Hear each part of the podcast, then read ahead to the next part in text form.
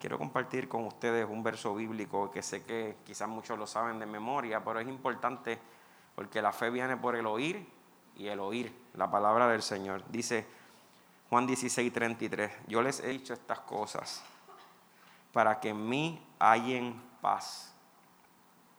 En este mundo afrontarán aflicciones, pero anímense porque yo he vencido al mundo. Estas situaciones que nosotros enfrentamos, diversas, cada uno de nosotros en respectivas áreas, todos, aún siendo cristianos, las vamos a enfrentar y Jesús lo dijo, lo garantizó, lo dio por sentado, por cierto, que íbamos a tener aflicciones. Y cuando tú te vas al original, esa palabra es bien amplia. Son momentos difíciles, dificultades, enfermedades, tribulaciones, dolor. Y él dijo, ustedes en el mundo van a enfrentar eso. Pero eso no es lo tan importante, eso es importante saberlo porque como creyentes no estamos libres, no estamos exentos a esos momentos difíciles que quizás nadie quiere vivir.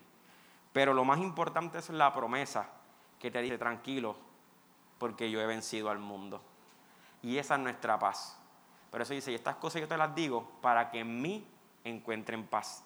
¿Dónde encontramos la paz que necesitamos para momentos difíciles? Él lo dijo, es en Él, es solamente en Jesucristo. En Él podemos hallar la paz que necesitamos cuando estamos enfrentando los momentos más difíciles de nuestra vida. Y eso es lo que necesitamos, es paz. Para en medio de la dificultad poder uno mantenerse firme y de pie. Yo le pedí a Reinaldo que en esta preciosa mañana que nos, nos predicara la palabra. Vamos a orar, vamos a orar. Inclinemos nuestro rostro y le damos gracias al Señor. Señor, te damos gracias por este hermoso momento, Señor. Estamos aquí gracias a tu inmensa bondad y misericordia, Dios. Yo te pido que tú hables a cada corazón, que tú ministres cada vida que está en este lugar, que tú sanes toda herida, Padre eterno, que tú manifiestes tu poder y que tu, tu Santo Espíritu haga lo que le plazca esta es tu casa, Señor. Esta es tu casa. Somos tus hijos, Señor. Tú eres aquí el que gobierna, Señor. Te pedimos, Señor, que en esta preciosa mañana uses a reinarlo de una manera sobrenatural y que tu palabra haya cabida en nuestros corazones y rinda fruto, pero un fruto que perdure. En el nombre del Padre, del Hijo y del Espíritu Santo de Dios. Amén. Por aquí.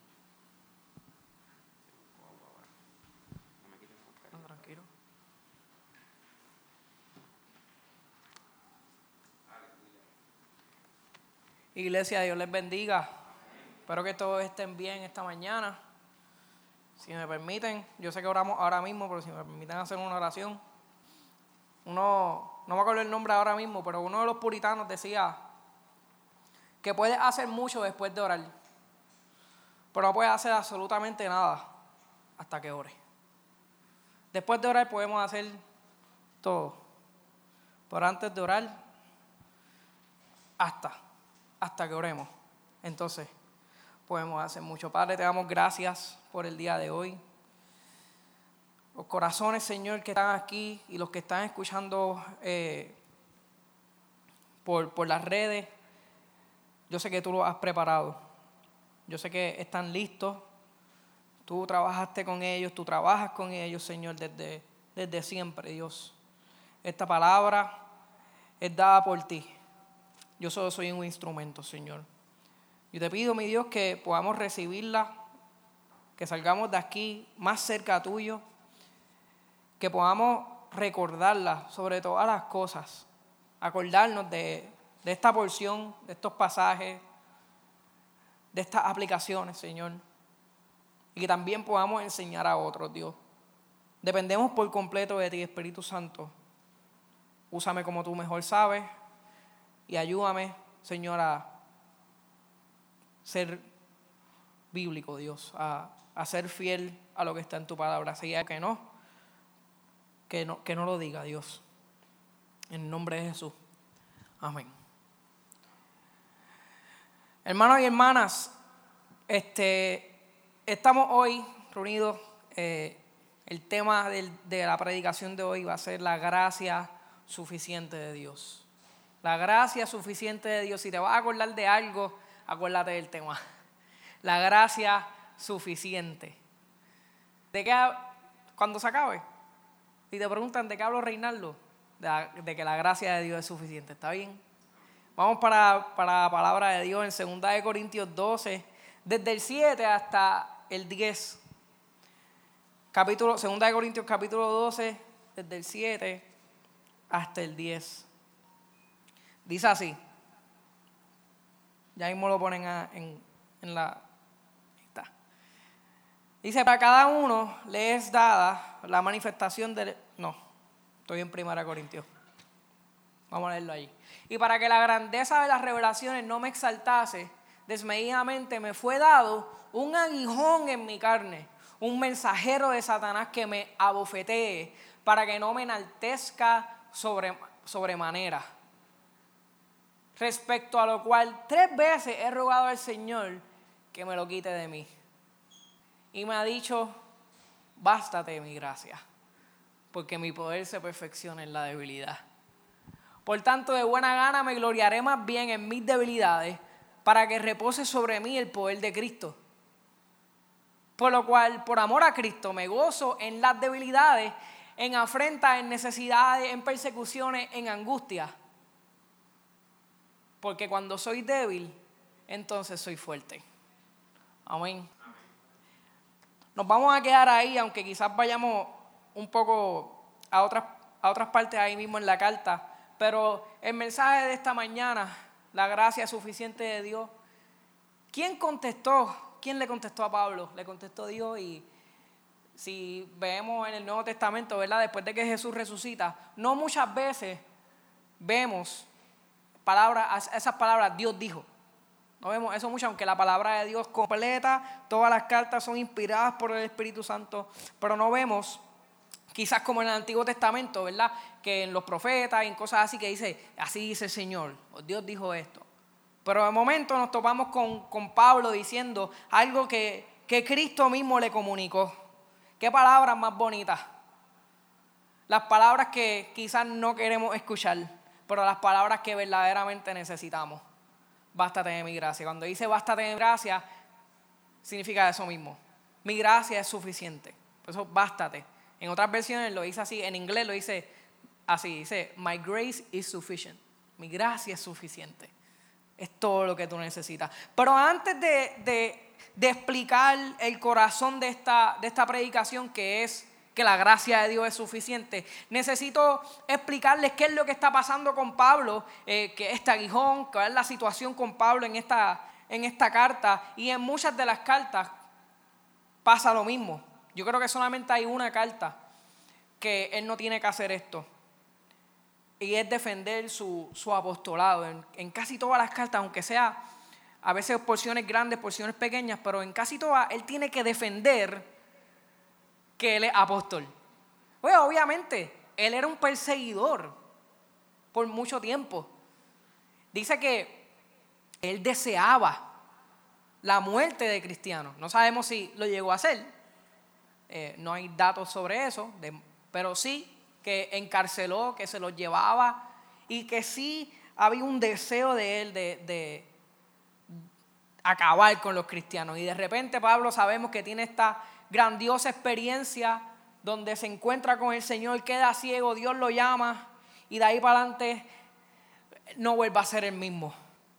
Pero entonces siempre van a haber, o hubo, ¿verdad? Muchas personas que lo criticaban, que hablaban de él, que no es verdad, o situaciones como en la de Segunda de Corintios, donde habían falsas enseñanzas, herejías, falsos maestros, eh, diciendo cosas contrarias a lo que enseñaba Pablo. Y las personas que estaban en esa iglesia estaban cayendo en eso.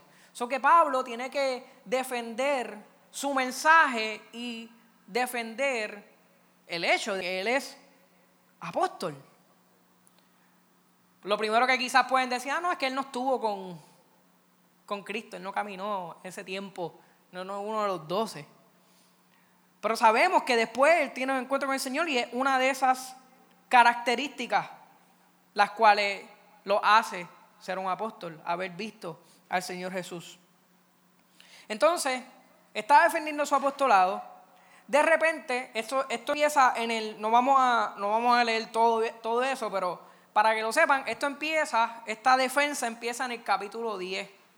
Y él empieza sobre las personas que están diciendo cosas de él, pero que él prefiere no gloriarse en sus logros, en las cosas que él ha hecho, sino que él prefiere gloriarse en sus debilidades, porque estas otras personas sí se gloriaban en las cosas grandes que hacían. Y él, no, no, yo no, yo no voy a hacer eso. Pero de repente, de repente, al principio de, del capítulo 12, vemos que él nos cuenta de una experiencia sobrenatural que él tuvo. Vamos a ver cuál es esa experiencia. Y en 2 Corintios, ahí mismo, no se vayan de ahí, porque en el capítulo 12, y es justo antes de que él diga eso, pero quería primero hablarle sobre el versículo, el que vamos a estar exponiendo, pero quiero que sepan el trasfondo. Dice del capítulo 12, ahí mismo, el del versículo 1, dice, ciertamente no me conviene gloriarme pero vendré a visiones y a las revelaciones del Señor. Conozco un hombre en Cristo que después sabemos que es Él.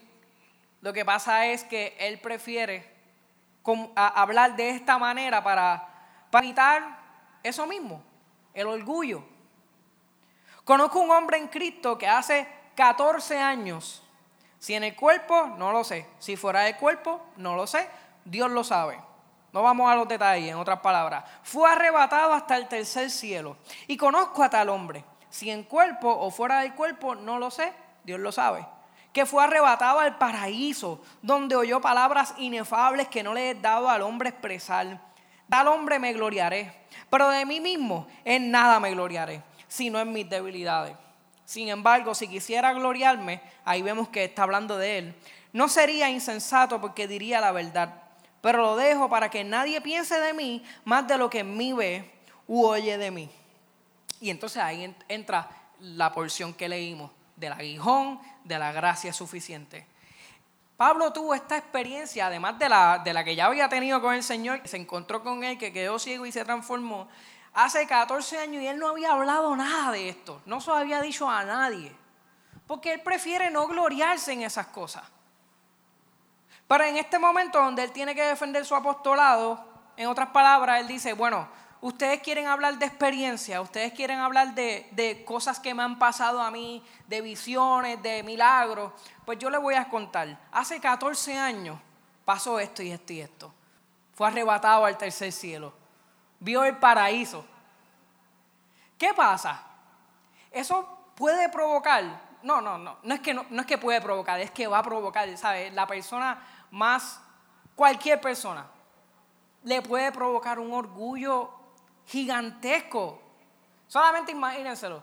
Una reunión, sé, Pablo, Timoteo, de cómo alguna estrategia evangelística o, vamos a, a, comenzar una obra en tal lugar y que Timoteo tenga una idea, pues yo pienso que deberíamos de hacer así y de esta forma. Y Pablo decir, no, no, no, no, yo pienso que deberíamos de hacerlo de esta otra forma. Timoteo, no, pero yo creo que no, es más bíblico si lo hacemos así y que Pablo le diga, ¿tú has ido al cielo? Pues yo he ido al cielo. ¿Sabes? Tiene peso. ¿Ves? Eso es orgullo. Eso es un problema. Y para que no tenga este problema, entonces ocurre lo que estábamos leyendo al principio, el aguijón para evitar que Pablo se enaltezca, para evitar que Pablo se enorgullezca, Dios le envía un mensajero de Satanás, como dice ahí, que ya mismo vamos a explicar un poco de eso.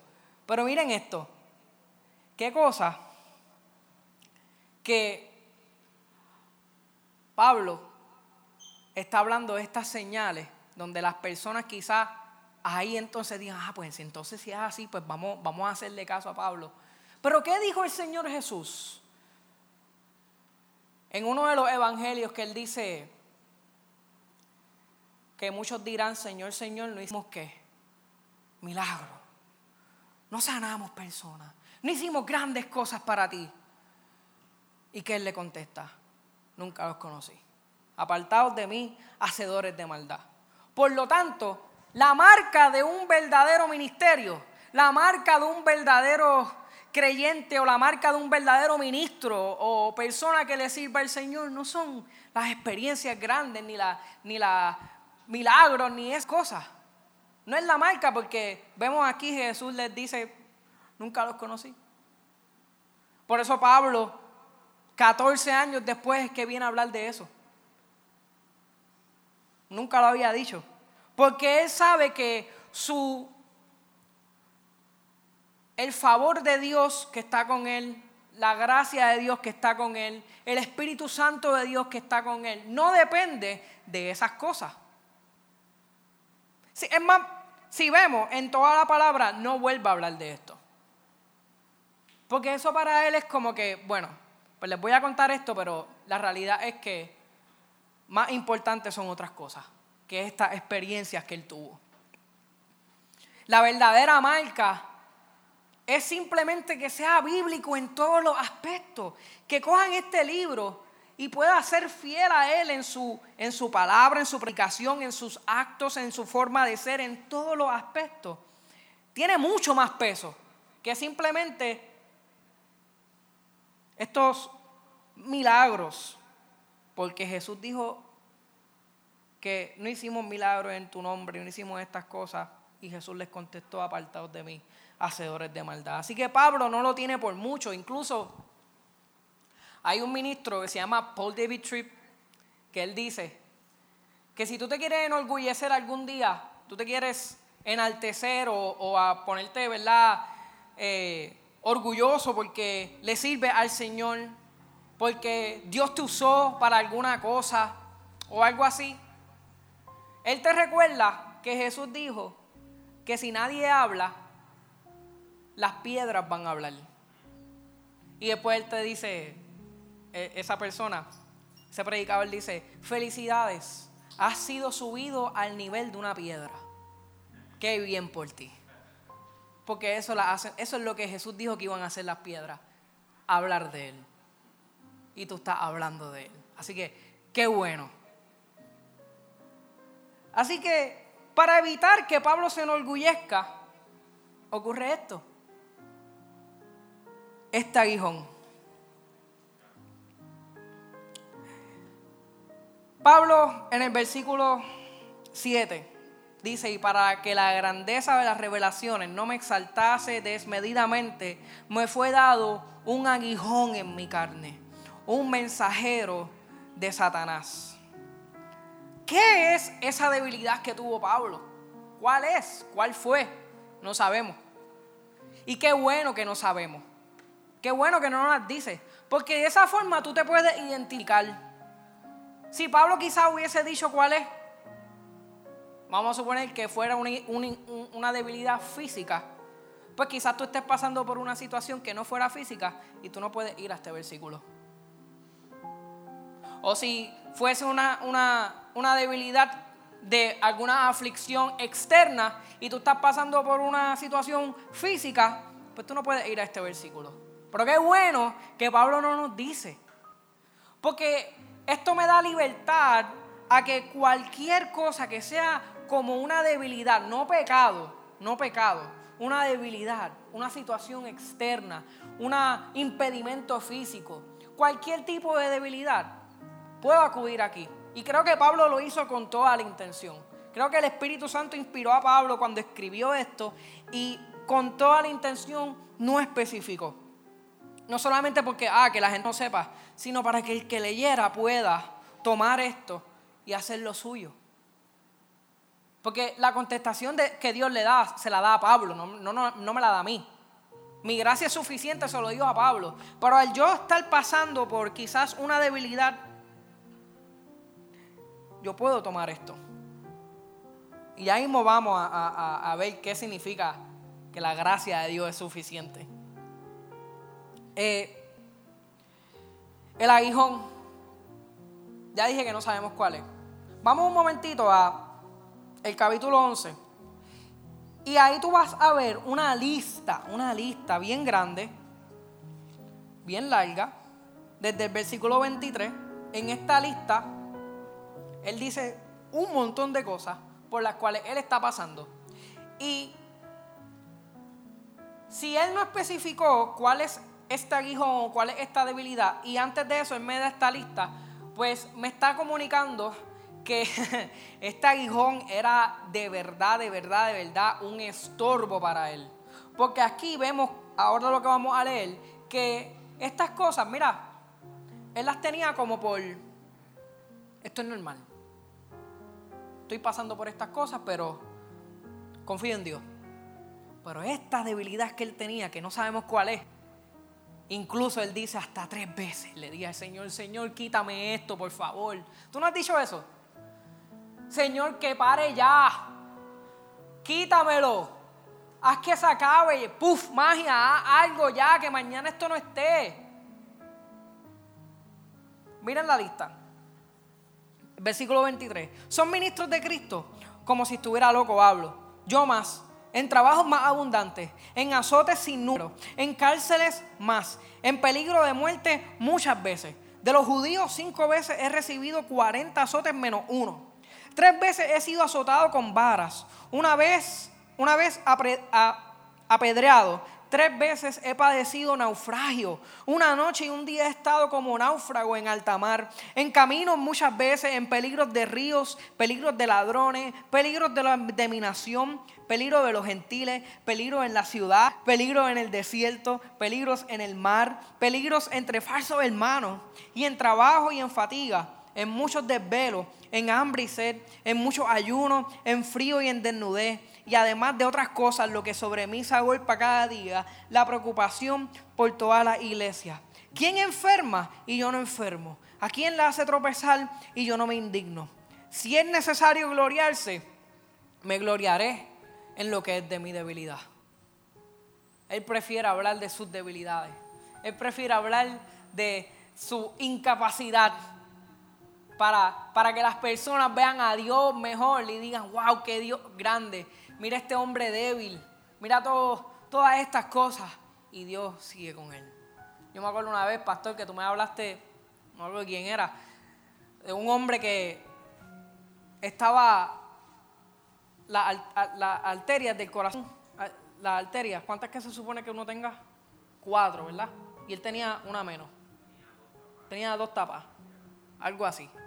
Se supone que tenía cuatro, tenía dos tapas. Señor, sáname. Quítame esto, haz que, que vuelvan. Él lo puede hacer. ¿No sabes qué? La gracia de Dios es suficiente para mantenerlo vivo. Y me acuerdo que tú me decías, ¿qué más milagro? Que le haga que aparezca y que se destapen las arterias o mantenerlo vivo con dos. La gracia de Dios es suficiente. Ya mismo, ya mismo vamos a llegar a, la, a la gracia de Dios. Pero miren toda esta lista y yo asumo que entonces esta debilidad no es ninguna de estas cosas. Que es algo peor. ¿Tú no puedes imaginar algo peor que esto? Yo no lo puedo imaginar. Pero al parecer era algo más intenso que esto. Y él dice, quítamelo Señor. El aguijón, para que sepan, no es, no es una piedrita en el zapato. No es, a veces pensamos en aguijón y, pensamos en la espina que tiene una rosa. O pensamos en, cosas que son estorbos pequeños que hasta tú mismo puedes quitarte el zapato, botar la piedra y, ya. Cuando habla de aguijón en el griego, habla de una estaca. Una estaca de madera, atravesada. Eso es lo que se refiere. Y dice un mensajero de Satanás que me abofeté. En griego, un puño en la cara. Eso es lo que, lo que significa. Si hace 14 años él tuvo esta experiencia, si hace 14 años él tuvo esta experiencia gloriosa donde fue llevado al tercer cielo, y, Dios le envía esta aguijón para que él no se gloríe, y la experiencia fue hace 14 años, pues entonces ¿hace cuánto el aguijón? Hace 14 años. Podemos asumir eso. Que ese aguijón no es algo nuevo. Que él lleva, mira, tiempo con eso. Y que sí, tres veces, puede ser que más. Pero aquí lo que muchos estudiosos concluyen es que está hablando de unas tres veces de las cuales él se acuerda que él intensamente, ustedes saben lo que yo me refiero, situaciones que quizás han, han estado años en tu vida, pero tú te acuerdas de una, tú siempre oras por eso, pero tú te acuerdas de unas veces específicas que tú decías, Señor, ya no puedo más. Ya no puedo más. Quítame esto, por favor. A eso se refiere Pablo. De esas tres veces que quizás fueron donde más la sintió. Donde más se desveló. Pidiéndole al Señor que se lo quite. Y dice que es un mensajero de Satanás. Pero me dice que fue enviado por Dios. ¿Ves? A veces nosotros decimos, quítame esto, Dios. Y no sabemos que es Dios mismo que está provocando esto. Mil razones. Solamente piensa, piensa cinco años atrás, cuatro años atrás, no sé. Piensa en esa situación, esa aflicción, esa debilidad que tú pasaste que ya no está. Y analiza y date cuenta cuán necesaria quizás pudo haber sido. Lo mismo, lo mismo ahora, lo mismo ahora. Fue enviado por Dios. Job, ustedes han leído esta historia.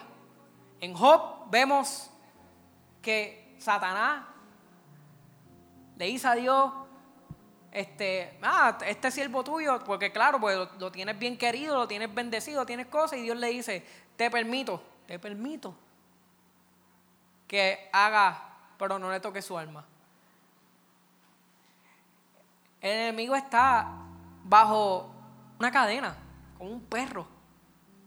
Dios lo tiene controlado. Y fíjate, fíjate, que nunca más en la historia de Job, en todos los otros capítulos, se vuelve a mencionar a Satanás. No sale. Ni siquiera dicen, ah, esto fue él.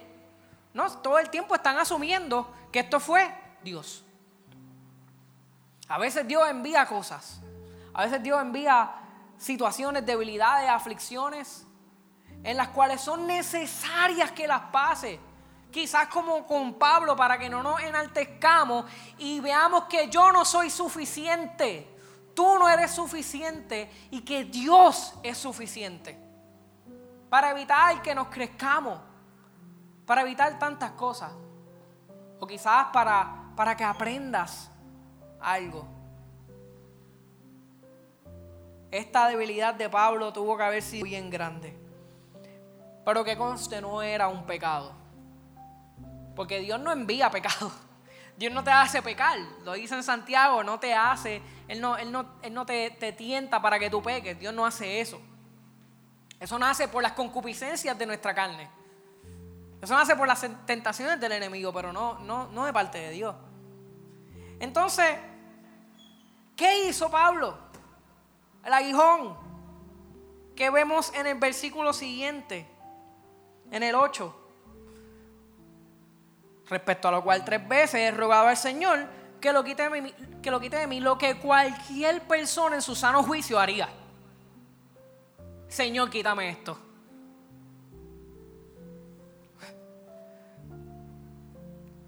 Estaría raro si no, no, tú no pides eso. Quítamelo, Dios. No dice su palabra que, que pidamos. Y Dios nos librará. Lo dice. Lo enseña. La palabra de Dios constantemente me enseña a que vaya donde el Señor y le clame y le pida. Y que Él nos librará. Bueno, enseña. Así que Pablo no estaba haciendo nada malo. Incluso Dios no lo regaña. Dios no le dice, deja de estar pidiendo por, que te lo quite si yo te lo envié. No dice eso. Porque la palabra me enseña a que, a que está bien. Tú puedes clamar, tú puedes pedirle al Señor que te lo quite, es necesario. Pero no pongas tus esperanzas en la remoción de eso. Pon tus esperanzas en la gracia de Dios. Porque puede ser que nunca se ha removido. Puede ser que sí. Puede ser que se ha removido. Puede ser que no. Puede ser que pasen varios años, uno, dos, tres, cinco. O puede ser que en una semana ya. No sabemos.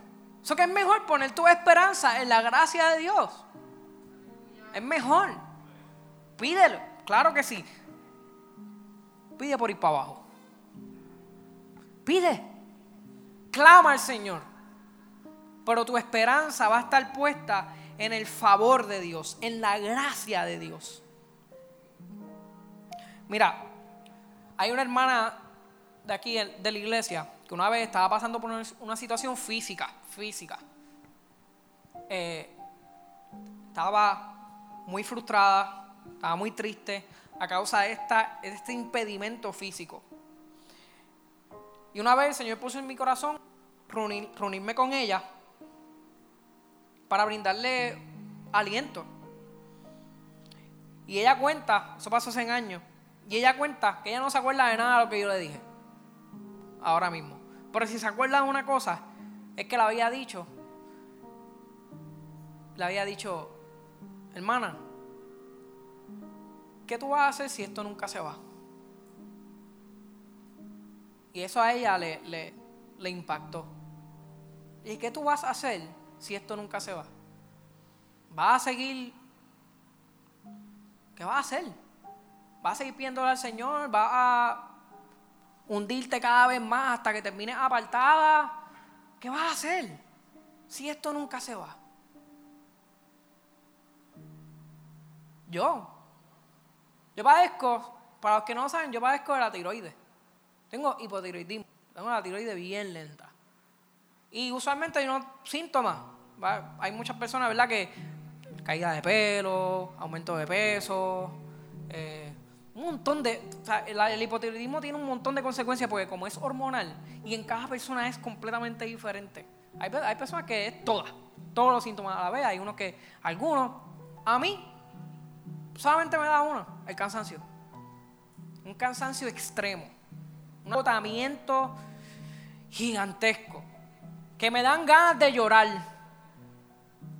Porque quiero, a veces estoy en un lugar y me da un cansancio eh, y quisiera poder simplemente pues acostarme en algún lugar y cerrar los ojos un momentito y saber que no puedo, como que me, me desespero y me dan ganas de llorar, como un bebé.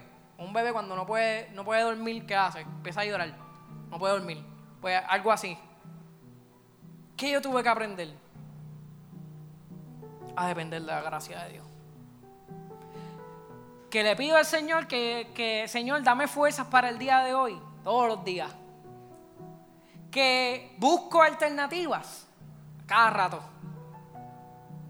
Busco cómo mejorar mi, mi situación, mi situación física. Busco cómo, cómo mejorar la tiroide, alimentarme mejor, eh, el medicamento que me tengo que tomar y diferentes cosas. Yo busco porque la actitud no es, ah, pues, que se chave. La gracia de Dios. Y tú vivir ahí en dolor. Fíjate que nos dan dos extremos. El primer extremo es, Pablo tiene una experiencia bien grande, para evitar que se enorgullezca, la gracia de Dios viene y le envía la situación. Bástate en mi gracia. Pero también para evitar que Pablo, mira, esté todo el tiempo deprimido, entristecido, esté todo el tiempo mal. La situación es la misma, la contestación. Bástate en mi gracia. Mi gracia es suficiente. Porque si no se dese... Pablo, una de dos, o se enorgullece bien grande y se convierte en ah, el superapóstol y qué sé yo, o se deprime tanto que se quita. La gracia de Dios es necesaria para ambas.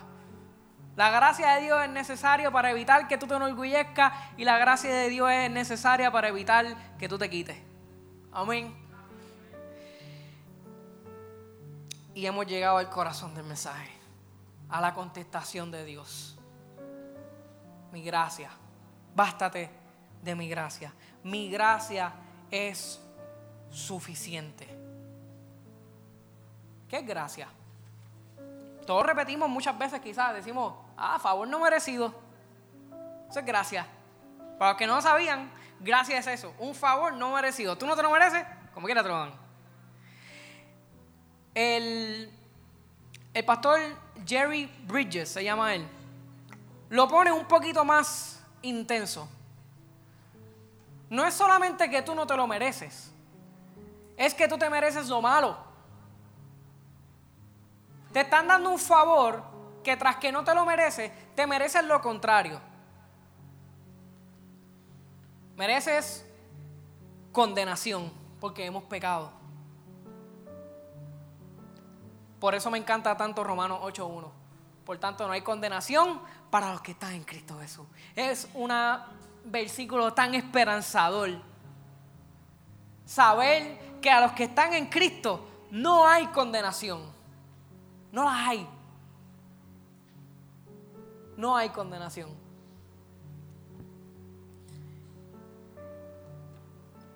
Ahora,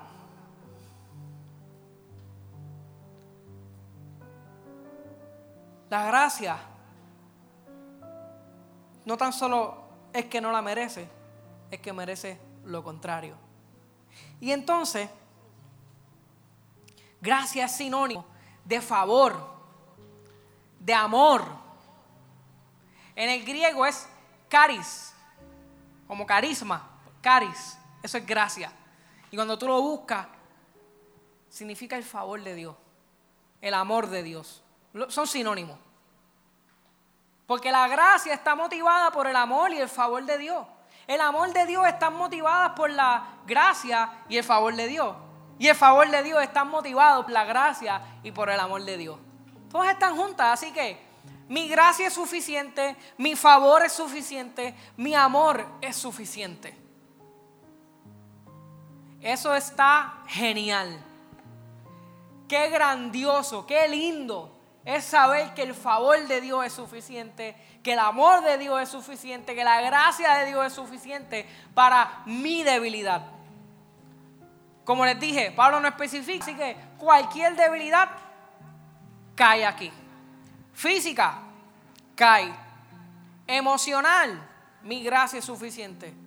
Impedimento físico, mi gracia es suficiente. Situación externa de la cual tú no tienes absolutamente ningún control, mi gracia es suficiente. Problemas familiares, mi gracia es suficiente.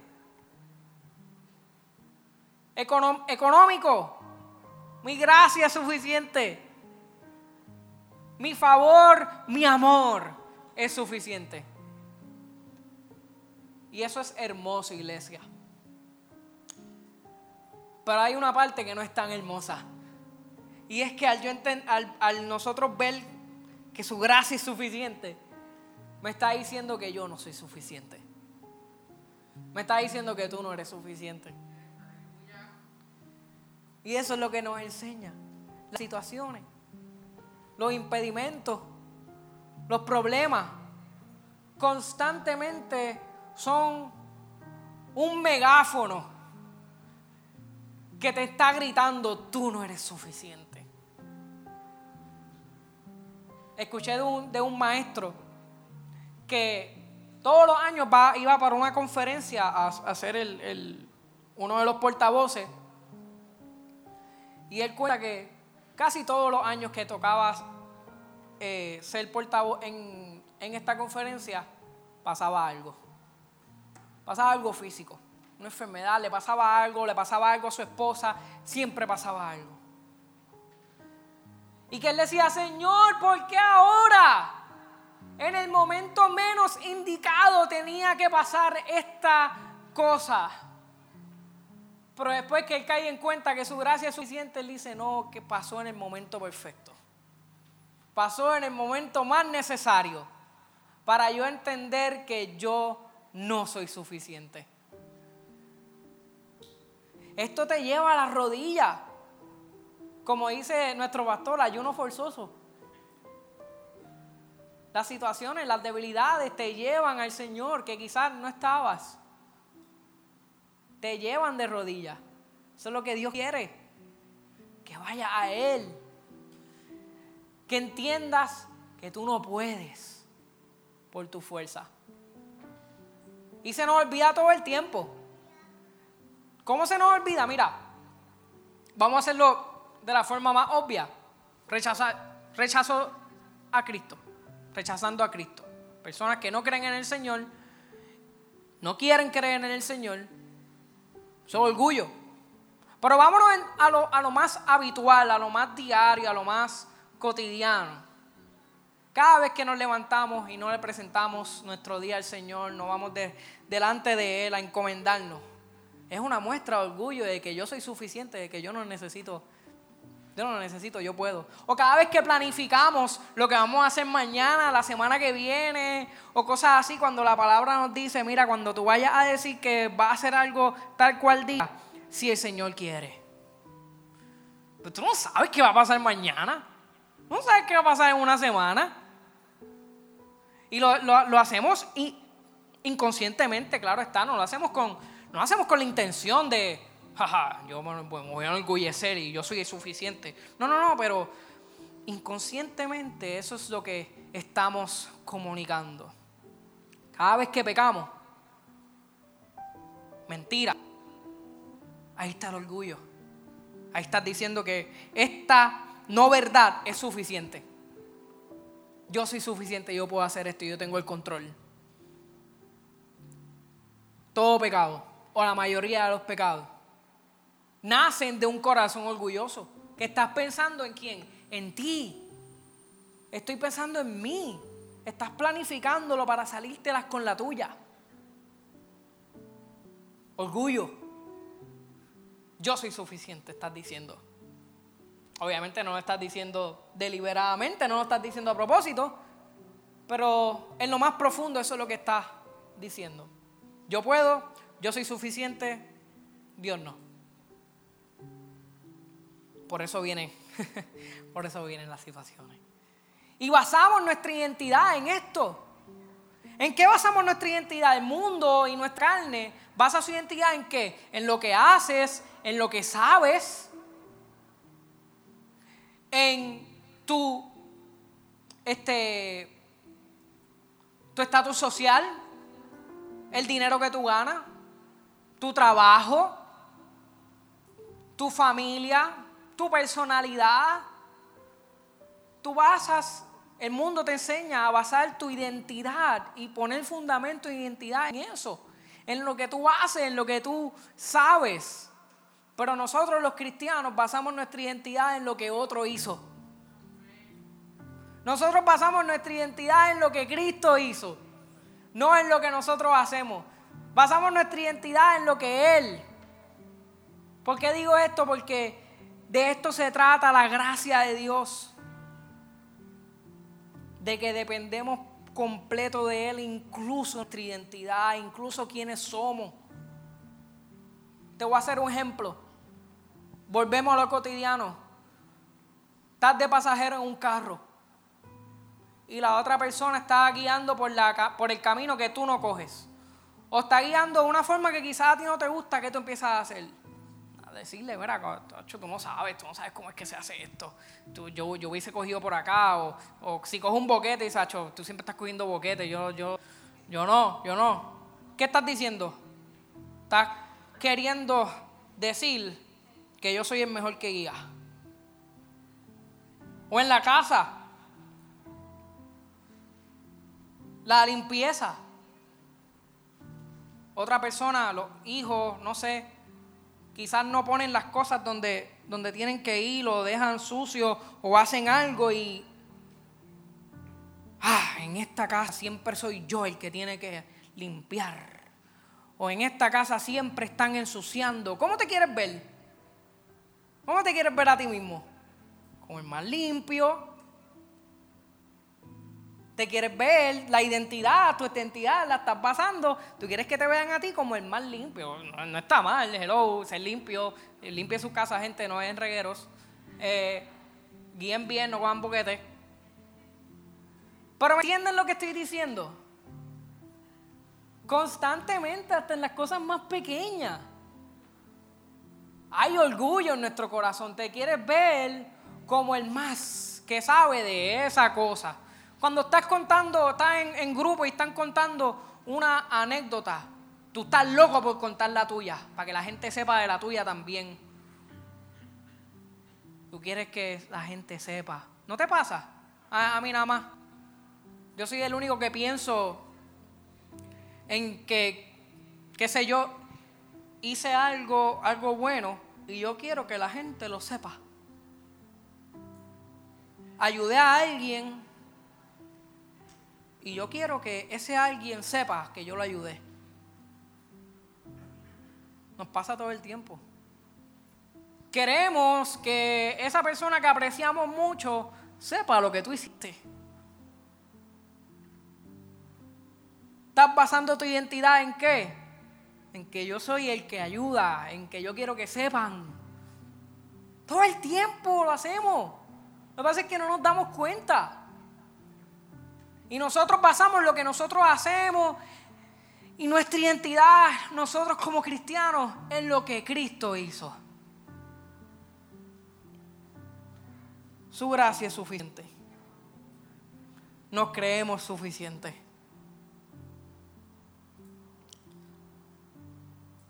Y por último, ¿por qué su gracia es suficiente?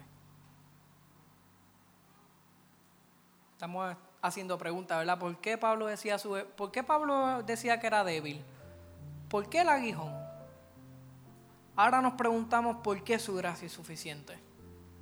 Y la respuesta es, de verdad. ¿De verdad piensas que necesitas algo más fuera de la gracia de Dios? ¿De verdad piensas que necesitas otra cosa que no sea el favor de Dios? ¿De verdad piensas que hay otra cosa que tú no necesitas que no sea el amor de Dios?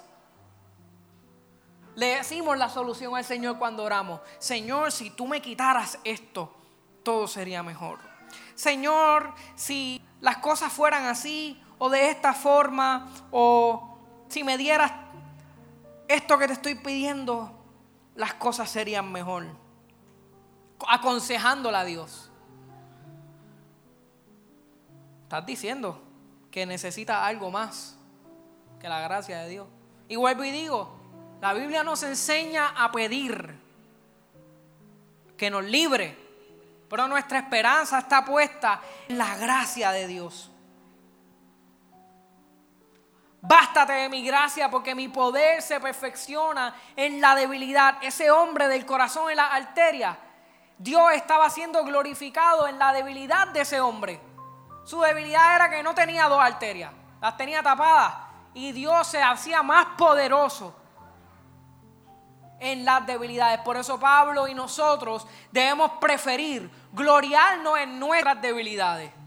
No al punto de ser un pesimista, no al punto de que pase lo contrario, que te empieces a enorgullecer por tus debilidades en cuestión de que yo soy el más que sufro, yo soy el más que paso por situaciones, tú pasas menos que yo, ajá, sí, ajá. No, no te ha pasado, no te ha pasado que estás en un lugar en conversaciones y están hablando de una situación y, y, a lo mejor tú o otra persona quiere como que decir también por lo que pasa. Eso no, eso no es nada de lo que yo he pasado.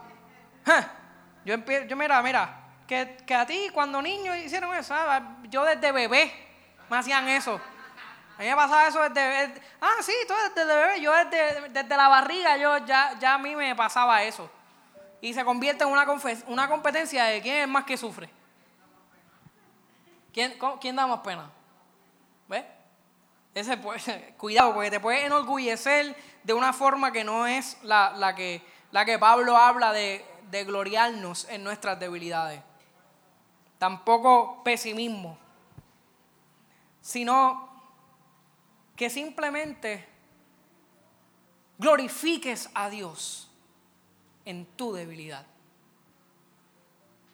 Yo padezco de, hipotiroidismo, pero Dios me ha mantenido. Pero Dios en su favor me ha mantenido hasta ahora aquí. En su amor lo he visto. He visto en momentos donde no tengo fuerzas, que tengo que pedirle fuerza al Señor. Y quizás no pasa mágicamente que me da unas fuerzas bien grandes, pero reconozco de quién dependo. Me mantiene reconociendo de quién dependo, de que no dependo de mí mismo. Dependemos de Dios. Y nos queremos independizar de Dios. Cuando deberíamos de, de depender por completo de Dios. Vamos a ponernos de pie, iglesia. Si Pepín está aquí, se fue.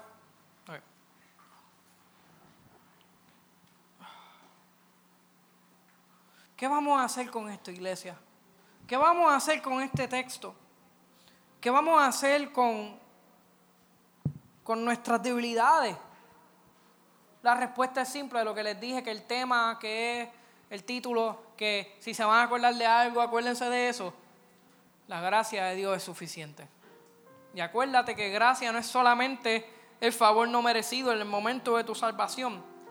La gracia tú la necesitas para todo no solamente para ser salvo y ya, y se acabó la gracia, la gracia de Dios te acompaña todos los días de tu vida. Y acuérdate que la gracia es lo mismo que el favor y que el amor. Tú necesitas eso, es lo más que tú necesitas. Nosotros pensamos que lo más que necesitamos son otras cosas, pero lo más que nosotros necesitamos es la gracia de Dios, el favor del Señor. Es lo más que tú necesitas. ¿Quién es Dios? Dios grande omnipotente, omnipresente, omnisciente, solamente contempla eso, que Dios está en todas partes, que Dios sabe todas las cosas, que Dios tiene todo el poder, que Dios es sabio, que Dios es amor, que Dios es misericordioso, que Dios es infinito, eterno. Piensa en todas esas cosas que que son Dios, los atributos de Dios. Ahora piensa que ese Dios que así, su gracia y su favor y su amor son suficientes. Tú necesitas el favor del Dios omnipresente porque tú no eres omnipresente. Tú necesitas el favor del Dios todopoderoso porque tú no eres todopoderoso, tú eres poco poderoso. Tú no eres omnisciente, tú no sabes todas las cosas. Tú, sabes lo que hay aquí a tu alrededor. Incluso a veces eso lo malinterpretamos. Tú no sabes lo que está pasando. Ahora mismo, fuera de esta puerta, tú no sabes lo que está pasando. Quizás tú puedes ver por mis expresiones faciales o la otra persona lo que, lo que él está pasando, pero tú no sabes lo que hay en mi mente.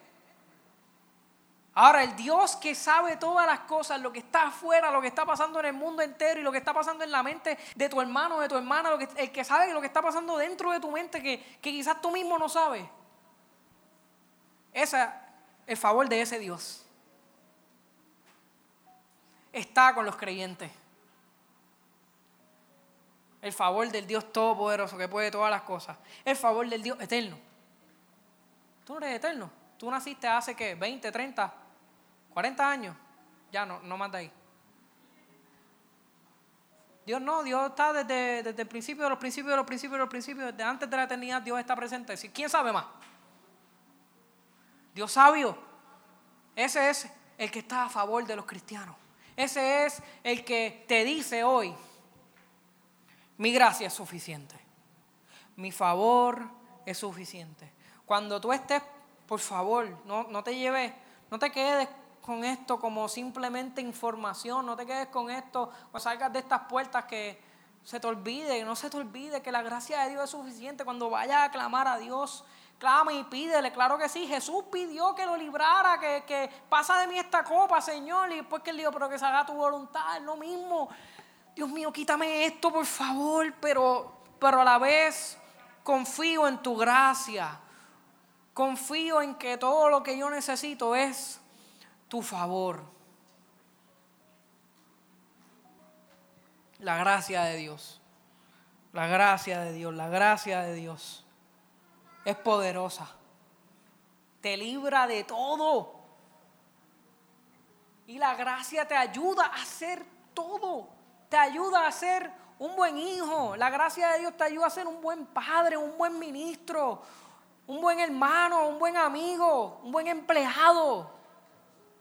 La gracia de Dios es la que te ayuda a hacer esas cosas. Necesitas la gracia de Dios incluso para, toda, para poder obedecer la palabra de Dios. Necesitas la gracia. Estás luchando con una debilidad. Estás luchando con un pecado. Señor, extiende tu misericordia, Señor, y, y hazme una persona que pueda obedecerte en esta área de mi vida en la cual yo te he fallado. Me arrepiento, Señor, de esto, pero por favor, por tu gracia, tu poder, tu gracia me libra. Por favor, Señor, ayúdame a ser más fuerte y a huir de esta tentación. Tú necesitas la gracia de Dios para todo. Para todo.